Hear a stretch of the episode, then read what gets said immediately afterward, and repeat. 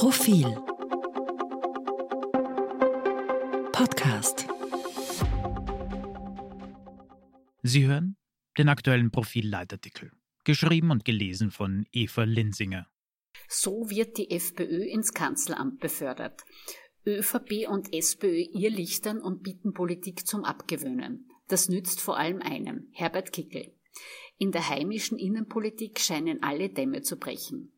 Die traditionellen Großparteien ÖVP und SPÖ, jahrzehntelang in staatspolitischer Verantwortung Säulen der Republik, zeigen gehörige Zerfallserscheinungen und geraten gefährlich ins Wanken.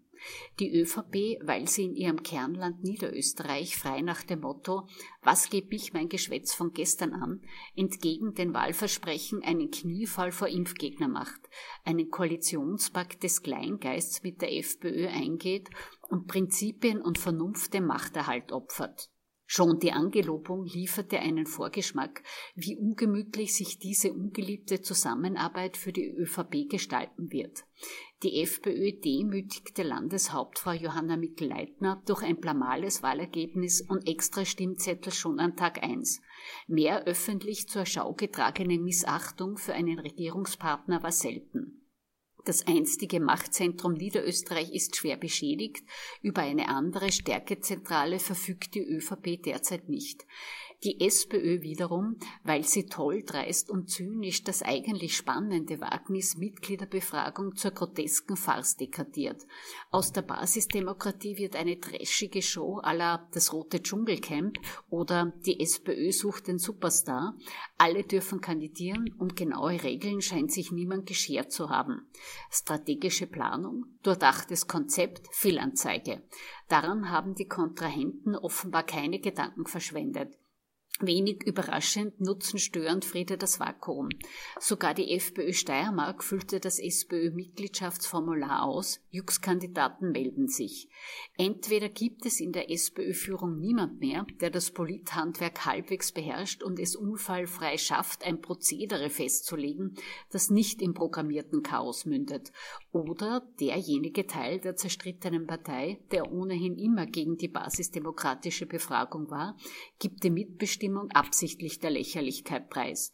Welche der beiden Varianten auch immer gruseliger erscheint, der Effekt ist derselbe.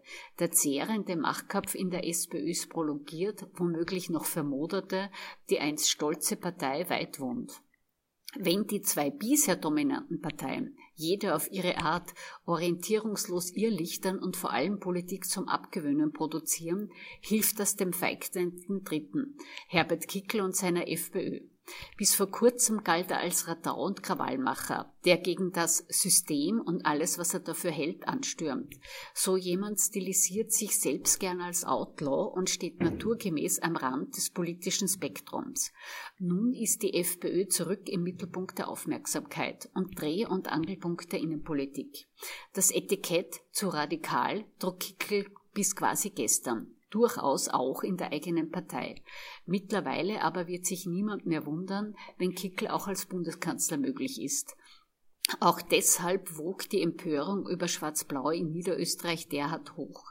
Selbst hartgesotten, abgebrühte Polit-Junkies, die sogar seltsame Kapriolen der Innenpolitik lange nur mehr achselzuckend zur Kenntnis nehmen, kommen bei Personal und Programm nicht aus dem Staunen heraus. Beispiele gefälligt?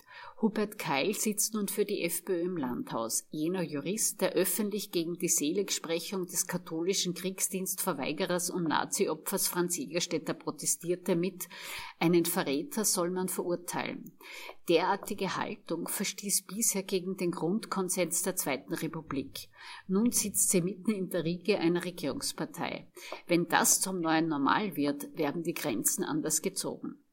Oder symbolische Duftmarken gegen Corona-Impfung, Gender-Sternchen und Mehrsprachigkeit in Schulen mögen, je nach Standpunkt, für belustigte Schenkelklopfer oder helle Aufregung sorgen. An drängenden ökonomischen Problemen wie hohen Wohn- und Energiekosten oder dem grassierenden Arbeitskräftemangel, unter dem die Wirtschaft stöhnt, ändern sie gar nichts. Die SPÖ hat dem nichts entgegenzusetzen. Mehr noch, eine gewisse Mitschuld an Schwarz-Blau ist ihr nicht abzusprechen. Die neue Parteispitze in Niederösterreich hat sich verzockt. Inhaltlich ist die SPÖ ohnehin abgemeldet. Zu eigentlich urroten Themen wie der richtigen Hilfe gegen hohen Mieten ist sie nicht zu vernehmen. Zu beschäftigt ist sie mit internen Querelen, zu überfahren von den Masseneintritten neuer Parteimitglieder, die alle mitbestimmen und weder Pamela Rendi-Wagner noch Hans-Peter Doskozil an der Parteispitze wollen.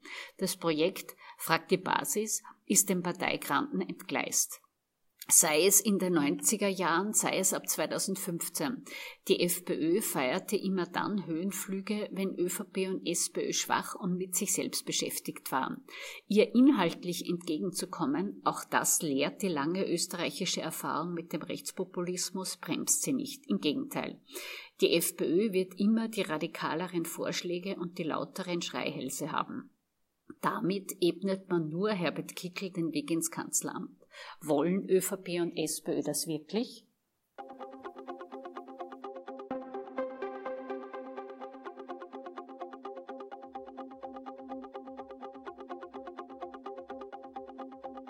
Mehr zum Thema auf Profil.at.